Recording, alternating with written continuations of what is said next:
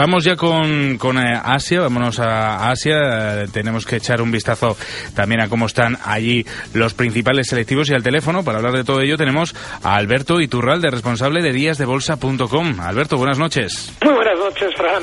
Bueno, ¿dónde te pillamos ahora? ¿Estás en... Ah, estoy, estoy, en casita ya, estoy en Bilbao. Casita, en Bilbao.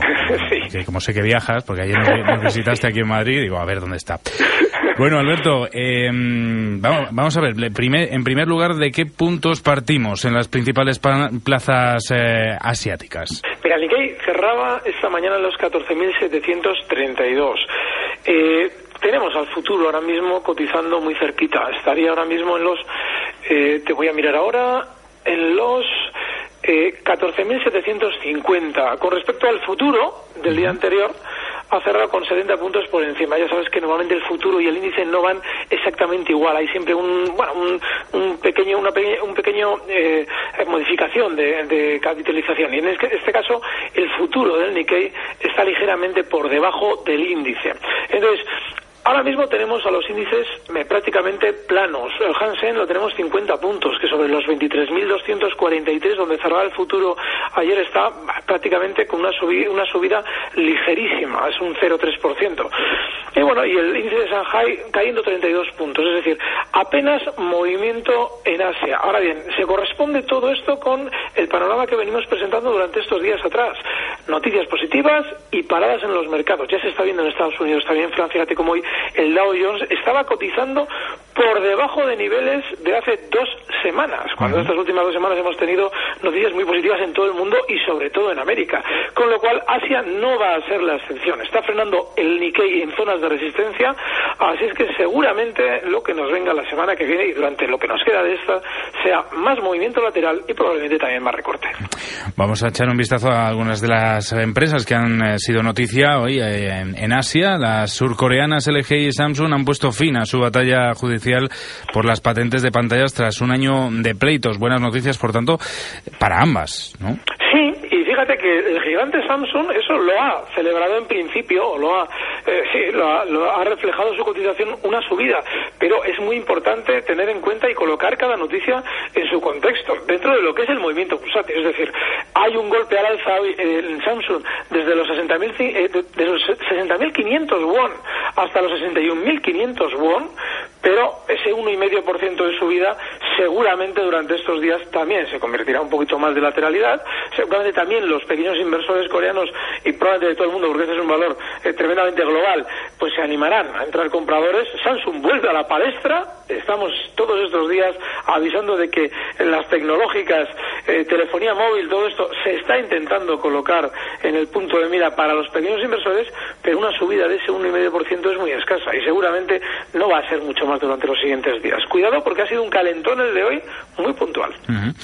Em, también eh, teníamos, hablando de, también de empresas eh, americanas que entran en China, eh, hoy anunciaba el gobierno, el gobierno chino que no va a censurar a Facebook y a Twitter en la zona de libre comercio de Shanghái. yo no sé esto a, nivel de competitividad también allí, no sé cómo influye. Prácticamente de ninguna manera, porque seguramente Facebook tampoco está eh, perjudicando especialmente a lo que es el plano económico chino. Sí que en el plano social, lógicamente, en la medida en que, pues para China, ese tipo de red social puede significar una libertad de expresión que, en la que probablemente no coincidan. Ahora, en lo que es Facebook es tremendo. En el momento en el que Facebook tiene una gran subida realizada ya, nos encontramos con que parece ser que los chinos también quieren colaborar. Bueno, es raro, ¿eh? porque normalmente China suele estar un poquito al margen de lo que pueda beneficiar necesariamente a Estados Unidos. Pero efectivamente, Facebook también está rompiendo el alza resistencias, las ha roto durante estos días en la zona 45, hoy cerraba en 48, por encima de 48, y bueno, pues eh, es un valor en el que mientras esté por encima de la zona 45 se puede estar dentro. Bueno, seguimos en el sector tecnológico porque la China Oppo ha presentado hoy su teléfono N1.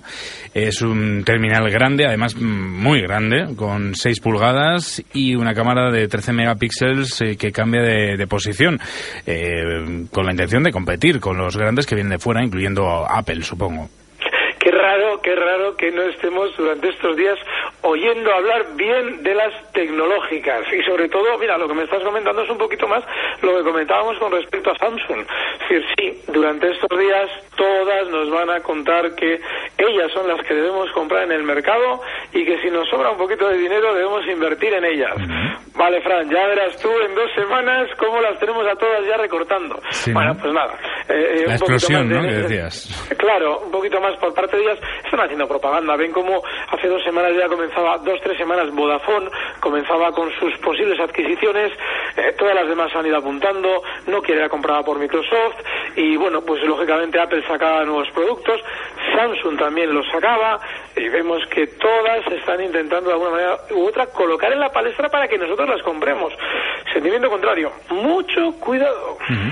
Bueno, las tecnológicas insisten en que las compremos, como dices, eh, pero ¿qué compra entonces Alberto Iturralde, que sabe, sabe lo que están haciendo las tecnológicas, qué es lo que compra? Mira, yo me voy a fijar ahora en un valor del acero dentro del mercado japonés. Quien siga los mercados asiáticos debe saber, porque durante estos días ha estado especialmente eh, fuerte al alza, que hay un precio que se llama Nissin Steel Holdings, que está en subida, lo que se suele llamar, mal llamar técnicamente subida libre. Pero bueno, no hace mucho tiempo que cotiza en el mercado, lleva eh, pues un año cotizando y el valor por ahora no deja de subir. De manera que en el momento en el que nosotros queramos un precio alcista, este nos puede servir. Ahora bien, vamos a fijar estrategias en este como en todos los demás.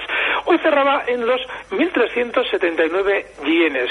Eh, negocia al día aproximadamente 2 millones de títulos de media.